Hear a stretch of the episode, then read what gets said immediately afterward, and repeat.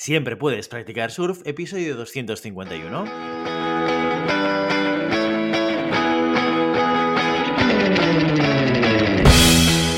Bienvenido y bienvenida a Siempre puedes practicar surf, el podcast diario sobre recursos humanos.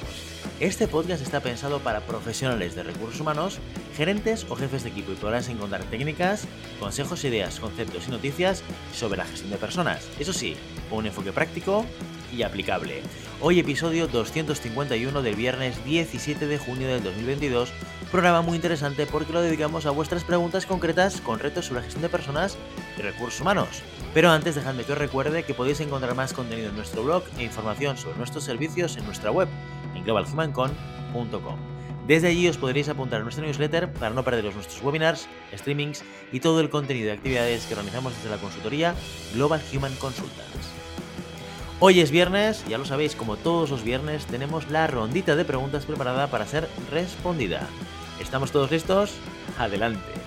Eh, pues empezamos con Ramiro, que nos pregunta lo siguiente. Dice, hola, Trabajo como consultor de recursos humanos y me encanta lo que hago. Siempre estoy buscando la manera de mejorar mi trabajo y siempre tengo ganas de aprender cosas nuevas. Lo que no tengo es tiempo, por lo que los libros extensos no son una opción para mí. Es por ese motivo que escucho este podcast, pero aparte también me gustaría saber si existen otros recursos ligeros, audiolibros, canales de YouTube, revistas, etc., donde se haga difusión de temas relacionados con recursos humanos. Un saludo y muchas gracias. Pues, pues mira, Ramiro, lo que te pasa a ti pues le pasa a muchos profesionales de recursos humanos. Es que yo recuerdo perfectamente cuando trabajaba en empresa, una de las cosas que uno de mis jefes, cuando ya empecé a ocupar puestos más de gestión y más de, liderazgo de equipos, uno de mis jefes lo que me decía es, Guillermo, lo que tienes que desarrollar es la competencia de levantar la cabeza del día a día de las tareas del departamento. Y yo al principio no lo acababa de entender, pero con el tiempo me fui dando cuenta de que tenía mucha razón, porque al final cuando estamos en una empresa es como estar en una trinchera, en una guerra constante. Tú estás ahí metido en el meollo y tienes que sacar las cosas hacia adelante, de las tareas operativas y fundamentales, que si la nómina, que si los conflictos, que si las negociaciones con sindicatos, que si los planes de formación y la formación que tiene que hacerse en este momento, las cosas más estratégicas también, que es pensar qué cosas podemos hacer desde recursos humanos para apoyar al negocio a través del desarrollo de las personas, a través de la selección del talento, a través de eh, la carrera que pueden hacer determinadas personas para el futuro de la compañía, etcétera, etcétera. Pero todo esto es meter, es tener metida la cabeza en el barro constantemente. Y a veces nos olvidamos que a nuestro alrededor pasan muchas cosas dentro del mercado. Y por eso, bueno, yo disfruto mucho de mi actividad, de mi iba a decir reciente actividad, pero ya llevo unos cuantos años en, el área de la consultoría, pero disfruto del área de la consultoría de este elemento, que parte de mi trabajo es el hecho de estar actualizado en las cosas que pasan, pues eh, leer libros, eh, escuchar otros podcasts, eh, estar atento a cosas que, están que están pasando en YouTube, en otros canales, con otros profesionales, para ir siempre intentando estar un poco al día de lo que pasa en la gestión de los recursos humanos. Por eso tenemos el programa, eh, este programa específicamente, y tenemos un apartado de noticias, ¿no? Para intentar también transmitiros todo esto que os pasa. Dicho todo esto, yo lo que te recomiendo, Ramiro, es eh, que yendo a el podcatcher que tú estés utilizando, seguro que vas a encontrar eh, muchos otros podcasts hablando de recursos humanos. No hay tantos, no hay tantos. Yo en su momento estuve buscando, buscando varios para seguir y, para utilizar también como inspiración para, para este programa.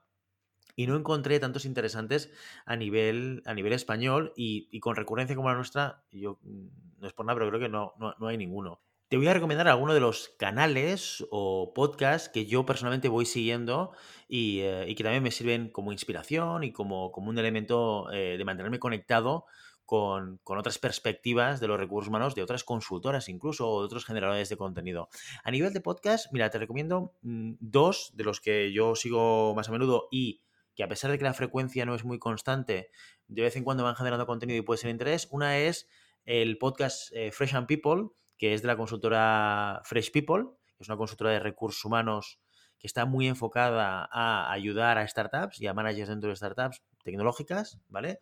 Esto, este va de entrevistas y entrevistan a veces pues, a personas que hablan de cultura, que hablan de mindset, que hablan de management, ¿vale? En este, en este tipo de contextos, si te interesa o estás en ese contexto, puede ser interesante estas entrevistas. Y luego hay otro que, este, este sí que es en inglés, pero que también es un poco irregular a la hora de, de la generación de, contenido que se llama Ichar Honest, ¿vale? Que publicaban bastante recurrentemente hasta el 2021 y que, por ejemplo, este año han publicado dos capítulos solamente, ¿vale? Estos son los que yo tengo más o menos en mi scope. Eh, seguía muchos más, pero hay muchos que han ido muriendo en el tiempo y que ahora o han desaparecido el contenido o ya hace tiempo que no, que no publican. En YouTube, eh, en YouTube lo que, mira, lo que te puedes encontrar que puede ser interesante o lo que a mí me gusta seguir hay un canal que se llama Leadership with Mike, que es un tío muy, muy divertido muy interesante, que son vídeos muy cortitos, eh, que habla de, cosas como muy concretas, ¿no? Como eh, las los principales retos de un manager o los libros de liderazgo que tienes que leer o son, son contenidos muy cortitos, 7, 8 minutos muy, muy enfocados y además el, personaje que lo hace es, como muy divertido, ¿no? Hay otro que se llama Bernd Herop, ¿vale? Este es un poquito más serio, aunque también tiene algún, momento, sobre todo en los últimos vídeos, más, más divertidos, ¿no? Y con algunas imágenes así también divertidas, que es un poco la misma orientación. Son vídeos muy cortitos, muy enfocados a herramientas, a acciones, a consejos para liderar, ¿vale? El podcast se llama Leadership Made Easy ¿vale? O este es el lema que, ellos utilizan y, también es uno de los que, bueno, son divertidos de ver, insisto, también en inglés, ¿vale? Hay una persona que, ah, que la vas a poder encontrar en el canal llamada HR Girl 411, ¿vale? Que si bien hace tiempo que no publica, aproximadamente casi un año, unos 10 meses, tiene contenido también interesante, pero más enfocado a recursos humanos. Los dos anteriores que te comentaba son mucho de liderazgo, mucho para managers, mucho de herramientas de management, dificultades de management, etc. Este es más para recursos humanos. Tiene contenidos como, oye, entiende qué es lo que está dentro del paraguas de recursos humanos o eh, si podemos tener o no amigos los de recursos humanos en la empresa, cosas de estas. Es, es un foco de contenido más para profesionales de recursos humanos y no tanto solamente para temas de liderazgo, que es quizás además lo que vas a poder ir encontrando eh, en, muchos de estos contenidos y plataformas. ¿Vale? Otro canal de YouTube que puede ser interesante es el de Greg U, que es G-R-E-G-G-U. Y estos también son contenidos también muy de recursos humanos, que están en management, eh, qué es eh, formación, qué son las consideraciones organizacionales, cuáles son los, los, principios organizativos. O sea, va de conceptos ¿sí? Y eh, los enfoque también en vídeos muy cortitos, mucho más cortos que los anteriores incluso. O sea, estamos hablando de vídeos de unos 3, 2, 3, 4 minutos. Eh, o el más largo, bueno, nos podemos encontrar de 6 y de 7, pero, pero vamos, la, normalidad de este canal es eh, tener vídeos muy cortos de, de 3 minutos. ¿Vale? Otro que también te recomiendo, y que este también es de entrevistas, y que ha retomado hace muy poquito, es nuestro compañero Manu Romero, al que tuvimos aquí también en nuestro podcast, que es el, eh, el canal de Departamento de Felicidad. Él hace directos, creo que son cada mes aproximadamente, si no recuerdo mal, eh, donde invita a dos o tres invitados que debaten o hablan alrededor de algún tema concreto. Pues el tema de las horas de trabajo, cómo fomentar una cultura organizacional, cómo conseguir o liderar empleados felices, herramientas de recursos humanos. Bueno, él coge temáticas, invita a dos a tres personas para debatir sobre el tema y además es un programa, este sí que es una duración un poquito más larga, estamos hablando de, eh, sobrepasa un poquito muchas veces la, la, hora, los 60 minutos, porque también, claro, participa mucho más gente, entre él y los participantes, pues nos vamos a encontrar mínimo tres o cuatro personas. Pero aquí es interesante porque descubres eh, personas que están, trabajan en empresas que tienen cosas muy interesantes a comentar y luego también divide el programa en diferentes secciones, eh, lo que te permite pues eh, saber y escuchar, por ejemplo, qué libros recomiendan o qué, qué cosas interesantes están haciendo en su, en su día a día, etcétera. ¿Vale? Y está, está organizado como si fuese casi un programa de televisión. Insisto que esto, si estáis atentos, si seguís a Manu Romero en, o a Departamento de Felicidad en LinkedIn, os saldrá la alerta cada vez que él hace un directo, un streaming, y además podéis interactuar con él, que es muy interesante porque siempre responde las preguntas. Esto, que parece tan obvio, muchas veces no pasa, ¿eh? que hay gente que hace streamings y luego tú vas comentando ahí y parece que nadie te esté escuchando, ¿eh? que parece que sea una grabación. No, no, Manu eh, aprovecha siempre e interactúa con todas las personas que, que están ahí en directo para responder preguntas, para interactuar, para lanzar preguntas de la audiencia a los invitados o, lo que haga falta. Estas serían un poco pues, los cuatro canales que os puedo recomendar, tres de ellos en inglés, uno en castellano, eh, para, seguir y para mantenernos actualizados y para aprovechar este contenido extra que podemos encontrar de, otros profesionales. Si tenéis, evidentemente, algún consejo, algún podcast, algún canal, porque esto a veces a mí me cuesta encontrarlos. Sinceramente, me, me cuesta encontrarlos. De vez en cuando alguna búsqueda para intentar descubrir nuevos, eh, nuevos generadores de contenidos en recursos humanos, pero no me es nada fácil, así que si tenéis alguna recomendación, dejárnoslo en comentarios y, y lo recogeremos y indagaremos en aquellos canales y podcasts que os parezcan interesantes. Nuestra siguiente pregunta nos la hace Fernanda y nos dice lo siguiente, dice, hola GHC, si tuvieras un empleado con un contrato de prácticas remuneradas y te dijera que se niega a trabajar a menos que le pagues más, ¿qué harías?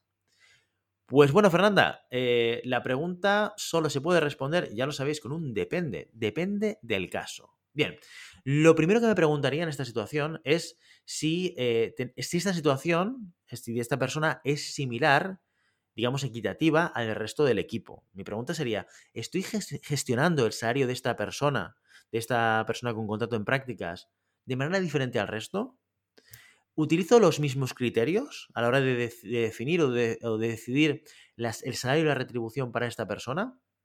¿Estoy siendo injusto? ¿Vale? Porque lo primero que, me gustaría plantearme, independientemente de todo, de todo, lo demás, hay muchas cosas que deberíamos hablar y comentar sobre esta frase que nos has enviado, pero lo primero sería, ¿estoy siendo injusto con esta persona?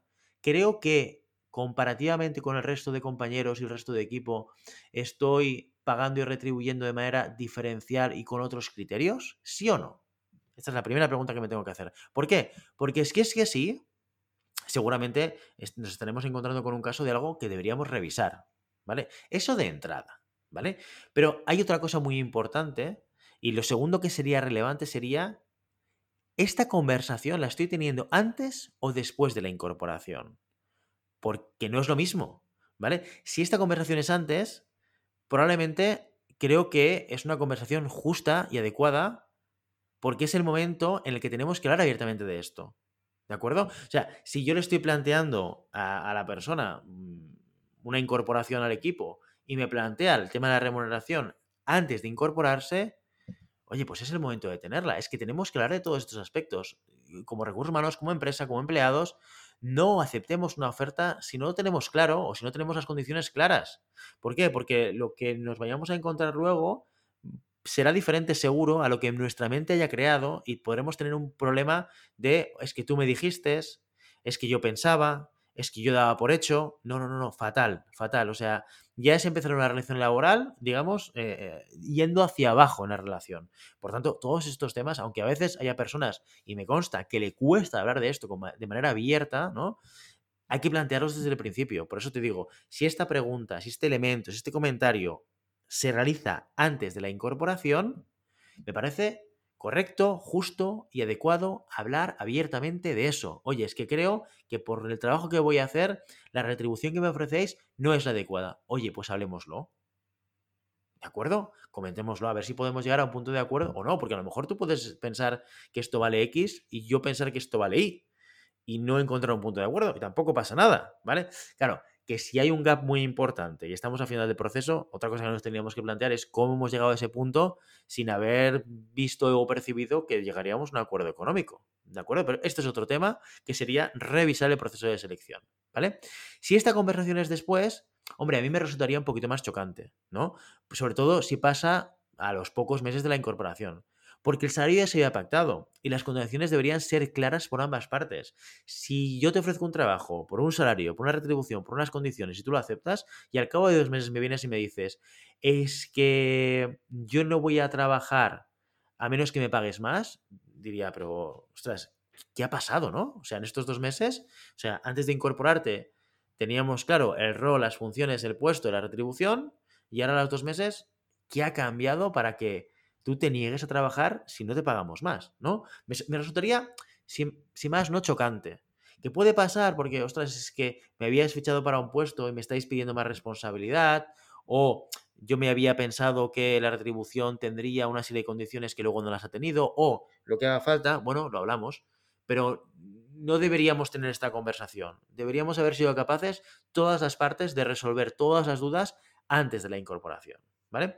En cualquier caso, independientemente de este punto primero, de que me plantearía yo si estoy siendo justo y equitativo, sobre todo equitativo, con el salario de esta persona respecto al resto de la compañía. Y lo segundo es si esta conversación la estoy manteniendo antes o después de la incorporación. Lo más importante y lo que más me pondría en alerta en este caso es la manera en la cual la persona está transmitiendo esa, bueno, esa insatisfacción por parte del salario.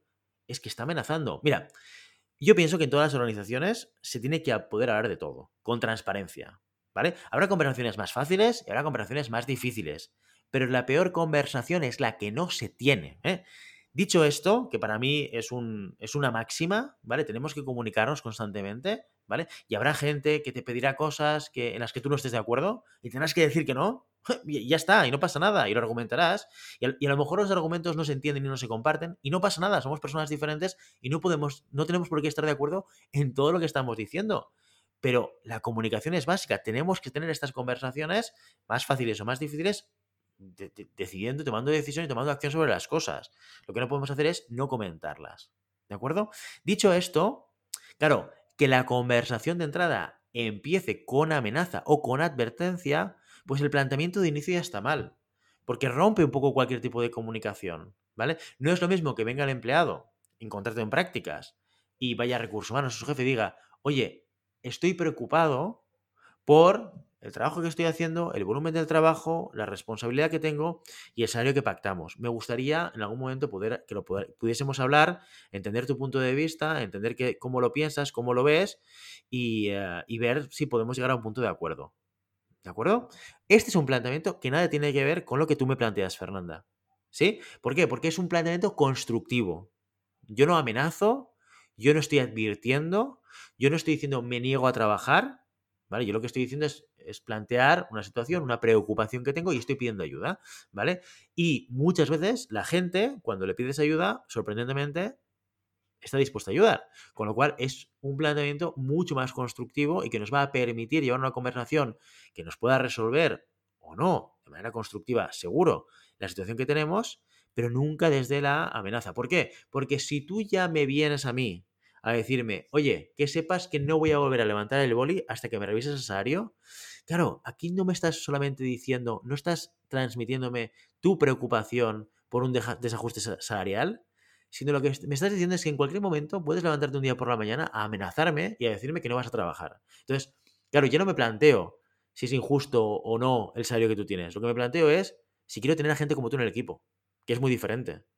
Claro, a mí no me gustaría o sea, no me gustaría tener gente en el equipo que se permitiese el lujo de plantear una amenaza como esta. Como tampoco me plantearía yo el hecho de amenazar a un trabajador y decirle, oye, haz esto o si no, quedarás despedido mañana.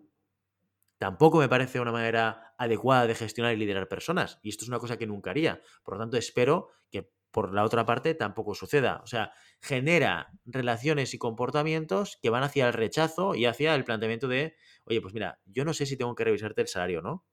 Yo no sé si el salario que tú cobras es justo o no es justo. Lo que empiezo a tener claro o lo que empiezo a plantear es si tú debes formar parte de este equipo. ¿Vale? Este es el mensaje que, al, que, al que estás llevando a la persona con la que estás hablando. Con lo cual, no es muy inteligente plantearlo así. A no ser que quieres que te echan. Si, si, si, tu planteamiento es este y lo que quieres es ir en esa dirección, pues quizás el planteamiento es, es el adecuado, no sé. Bueno, estas son un poco mis, mis reflexiones, Fernanda, y yo eh, siempre os recomendaré que si lo que buscáis es una conversación constructiva y colaborativa con vuestro jefe, con recursos humanos, con lo que haga falta, nunca vayáis con una amenaza, con una advertencia, sino con un planteamiento de una necesidad, de buscar ayuda, de, de, escuchar o, o, de hablar sobre algún tema concreto, pero nunca desde la amenaza o la advertencia. ¿De acuerdo? Y finalizamos nuestro episodio con Álvaro, que nos dice lo siguiente. Dice, hola, el otro día estuve leyendo un artículo en la revista Forbes sobre burnout en las empresas y cómo evitarlo. Y me dio la impresión de que todas las soluciones están enfocadas hacia los síntomas y no en las causas que lo provocan. ¿Qué opinas? ¿Cuál es la mejor manera de combatir el burnout? Pues Álvaro, yo no he leído ese artículo y no te puedo dar la opinión de cómo estaba enfocado, pero lo que está claro es que cuando hablamos de burnout lo identificamos a través de ver a empleados con falta de energía, con cansancio, con desmotivación, con desgana a la hora de levantarse y ir al trabajo. Esto es una cosa que muchos de nosotros eh, nos ha pasado alguna vez y nos pasa, que de repente llega el lunes, el martes, el día que haga falta, estás en la cama y piensas, que me tengo que levantar, desayunar, duchar y ir a trabajar, me quedaría en la cama me quedaría en la cama una hora más, dos horas más, el día completo. No me apetece enfrentarme a los retos que tengo, que tengo hoy. Y claro, esto no es burnout, que te pase alguna vez, porque esto nos pasa a todos, porque no, no, somos máquinas que siempre estamos al mismo nivel de motivación. El tema es que se convierte en burnout cuando esto es recurrente. Este es el tema principal, ¿no? Lo primero que tenemos que entender es que estas situaciones nos pueden pasar a todos. ¿eh? Insisto, de manera puntual. Y no pasa nada. Nos podemos sentir cansados, desmotivados, con desganar de trabajo, si es puntual. Y no pasa nada porque somos humanos y no somos máquinas. ¿eh? Lo segundo es que cuando nos pasa de manera recurrente, aquí sí, Álvaro, hay que identificar las causas, porque el síntoma es el cansancio, la desmotivación, etc. Pero sobre esto no podemos trabajar. No se puede trabajar para evitar el cansancio o la desmotivación. Tenemos que definir las causas. Y las causas, la realidad es que las causas del burnout son muy heterogéneas. Y si no atacamos sobre las causas, como tú muy bien dices en tu pregunta, Álvaro, no solucionaremos el tema del burnout. ¿Qué causas puede tener el burnout? Pues diferentes y heterogéneas, como os decía. Cargas de trabajo que no se pueden gestionar. Falta de control sobre lo que estamos haciendo. Recompensas insuficientes, porque hago un trabajo y nadie me reconoce, o me siento mal pagado, o el variable que me prometieron no me lo daban, lo que haga falta. Carencia de sentimiento de equipo. Estoy solo, hay gente que a mi alrededor, pero nadie me ayuda a conseguir el objetivo. Cuando intento colaborar con personas, veo que cada uno va a la suya. ¿Sí? Trato injusto es que veo a mis, compañeros, les, eh, les dan cosas que a mí no. Veo que mis compañeros tienen una relación con el jefe que conmigo no es la misma. ¿Sí? O incluso enfrentarse a un reto demasiado grande. Cuando tú pones, y esto, claro, cuando hablamos de objetivos y hablamos de objetivos SMART, ¿vale? Siempre tenemos en cuenta que una de las variables tienen que ser que sean conseguibles, que yo pueda tener la capacidad de poder conseguir esos objetivos, ¿vale? Porque cuando me enfrento a un reto demasiado grande, ¿qué es lo que pasa? Pues que me desmotivo, ¿vale? Si yo no sé jugar a fútbol y me dices, es que tu objetivo es ser jugador de primera división, pues te diré, oye, pues hasta aquí hemos llegado, gracias, felicidades, pero no, no hay un camino que recorrer juntos, porque nunca llegaré a eso, es imposible, ¿vale? Y eso puede generar burnout si estamos constantemente marcando retos demasiado grandes a las personas, ¿vale? Por tanto, muy importante, claro, fijaos que lo que yo voy a hacer con una persona que tiene burnout va a depender de justamente de cuál es la causa concreta que a esta persona le está generando el burnout, porque trabajaremos sobre la causa, no sobre el síntoma, ¿vale? ¿Qué es lo que tenemos que hacer cuando vivimos burnout? ¿Vale? Vamos a intentar trabajar sobre algún elemento que nos pueda ayudar, ¿no? Lo, lo que tenemos que hacer, vamos a pensar primero como personas, ¿no? Cuando vivimos ese burnout, ¿qué es lo que teníamos que hacer? Lo primero que tenemos que hacer es compartirlo, hablar de ello, no encerrarlo o no dejarlo opaco y solamente para nosotros. Hablar ayuda, ya sea a amigos, a familiares, a parejas. Oye, y sobre todo, es un tema laboral, sobre todo a tu manager de recursos humanos, si crees que ellos te pueden ayudar. Muchas de las razones que nos llevan al burnout se pueden solventar con una conversación con nuestros jefes o con nuestras jefas pero no lo hacemos a veces por miedo o por desconfianza. Si es así, tenemos que ser conscientes de que nosotros somos los que en ese, en ese caso, en esa situación, impedimos que el contexto nos ayude a mejorar. ¿Por qué? Porque fíjate que si tu, tu problema es de cargas de trabajo y te lo comes y no lo comentas, se perpetuará en el tiempo. Nadie es consciente de que va sobrepasado de trabajo. Aunque tú pienses, es que es muy obvio. Bueno, pues las cosas no son tan obvias. Si hablas con tu jefe y se lo dices, voy desfasado de cargas de trabajo, no puedo más, no llego a todo, ¿vale? Y esto me está afectando negativamente, tu jefe te puede ayudar a priorizar y decir, pues bueno, vamos a intentar entender de todo lo que tienes que hacer, qué es lo más importante y dejar aquellas cosas que no son tan relevantes para un segundo momento, para una segunda etapa. Te acaba de solucionar el problema de las cargas de trabajo. Trato injusto. Lo puedes comentar con tu jefe, con recursos humanos. A veces el trato injusto son percepciones. Bueno, es que eh, te estás, eh, estás, viendo cosas que no están sucediendo. No, es que, claro, la relación personal entre este y este es mucho mejor, conmigo no es tan buena. O incluso dar esa visibilidad a tu manager le puede permitir a él a ser más consciente de cómo se relaciona con el equipo. Porque a lo mejor sí que es verdad que se relaciona de manera diferente, pero no es consciente de ello. Y eso no implica que haya un trato injusto por su parte. Pero si eso te preocupa a ti, a lo mejor es algo que tiene que corregir el manager. ¿Vale? Fijaos que os he puesto dos ejemplos de, cómo trabajar, cómo la comunicación con tu manager o con recursos humanos te puede ayudar a solucionar la causa del burnout, pero la, el, principal, el principal elemento es la comunicación. Habla, habla, habla y plantealo y coméntalo y dilo, explícitalo, no pasa nada, ¿vale? Hay otro rol muy importante que es el del responsable, que también tiene un papel muy activo en todo esto del burnout, ¿vale?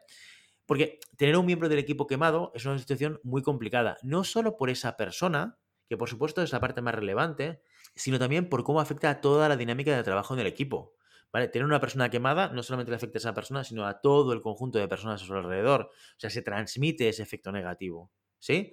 ¿Qué puede hacer el jefe? Eh, el jefe de equipo, en una situación en la cual tenga un miembro del equipo que mm, sufre burnout o que percibe estos síntomas de los que hablábamos. Pues primero, muy importante, lo hemos hablado muchas veces en este podcast, seguridad psicológica, este concepto. Generar espacios de seguridad psicológica, que la gente tenga y sienta que es capaz de poder explicar lo que piensa y lo que siente sin riesgo a recibir un castigo, una reprimenda, sin riesgo a ser juzgado, ¿vale? Porque, insisto, la comunicación es lo que nos ayuda a resolver este conflicto, este problema, este burnout, ¿vale? Y el, hecho de que demos un contexto de seguridad donde la persona se puede sentir, pues, tranquila y abierta a expresar las cosas, nos va a ayudar siempre a que esa comunicación exista, ¿vale? Una segunda cosa que puede hacer el jefe o la jefa de equipo es hablar con recursos humanos para pensar cómo apoyar a esa persona. Porque a veces cuando nos encontramos con estas casuísticas, el responsable no sabe cómo actuar. Es que, me, es que esta persona me dice que soy injusto con él o con ella. Pues transmíteslo a la de recursos humanos o a la de recursos humanos. A ver cómo esta persona lo ve, cómo lo plantea, cómo te puede ayudar a comunicarlo de manera diferente, o a lo mejor sí que estás haciendo cosas que pueden ser percibidas como injustas y hay que corregirlas. Tener a recursos humanos como aliado en todo este proceso te va a ayudar a ganar perspectiva. ¿Sí? También tenemos que tener en cuenta que tenemos que plantear la situación de manera abierta y madura. muchas veces sucede que las personas se queman en un trabajo porque queman una etapa. ¿Eh? Y las expectativas ya nos están cubriendo en las empresas, esas expectativas profesionales que tenemos. Y no pasa nada. Tenemos que estar abiertos como managers, como líderes de equipo, a ayudar a las personas del equipo a construir su futuro profesional, ya sea dentro de la organización o fuera de la organización. Por lo menos si nos creemos eso de que las personas están en el centro. Y esto es una cosa que tenemos que tener muy clara. Muchas veces recibimos mensajes muy duros con respecto a gente que se va de los equipos. Es que cuando la gente se va es que lo hacemos más como managers. Ojo con esto. A día de hoy, con el contexto profesional y de mercado que tenemos, la realidad es que mucha gente se marcha no porque deje a su jefe, no porque no esté contento, no porque el equipo no cuaje, sino porque de repente ha evolucionado y tiene unas expectativas que quiere cubrir, quiere aprender otras cosas, quiere ir a otro tipo de mercado, quiere hacer otras cosas y en ese proyecto y en esa empresa no lo puede conseguir. Y eso lo tenemos que celebrar. Ya, lo sé, es un problema, sobre todo cuando es una persona que aporta mucho al equipo. Pero, ¿cuál es la alternativa? ¿Engancharlo en una jaula de oro para que se quede ahí todo el tiempo que podamos retenerlo o retenerla? ¿Eso en qué derivará? Ya te lo digo yo, desmotivación. Porque en el fondo las personas no nos movemos exclusivamente por la retribución, nos movemos por nuestra aspiración a mejorar, a desarrollarnos. Y si eso es lo que quiere esa persona, déjala ir, déjala marcharse. Le aportarás a él o a ella como profesional y le aportarás también a tu empresa y a tu organización, aunque a corto plazo no lo veas, pero a medio y largo plazo sin ningún tipo de dudas. Tenemos que acostumbrarnos a tener una cierta rotación positiva de gente que busca más y busca más y busca más y evoluciona más rápido que el proyecto y por lo tanto necesita y requiere irse a otros sitios y no pasa nada. ¿De acuerdo? Bueno, y con este último mensaje nos despedimos de este viernes de preguntas y respuestas, que es el último viernes de preguntas y respuestas de la temporada número 4 de Siempre Puedes Practicar Surf. El viernes que viene tenemos un capítulo muy especial de cierre de temporada.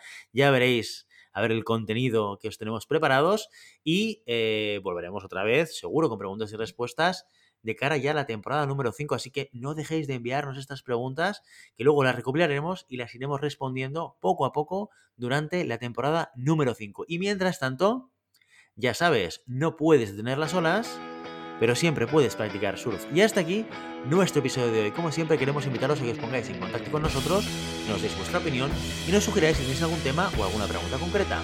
Lo podéis hacer a través de la página de contacto en globalhumancom.com barra contáctanos o a través de las redes sociales. Estamos en Facebook, en Instagram, en Twitter y en LinkedIn.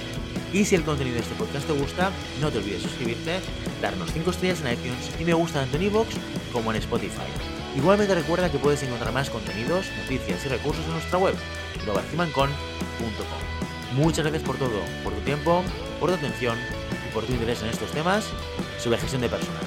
Nos escuchamos la semana que viene, el lunes, con una nueva entrevista y la última de la temporada interesantísima. Hasta entonces, feliz fin de semana.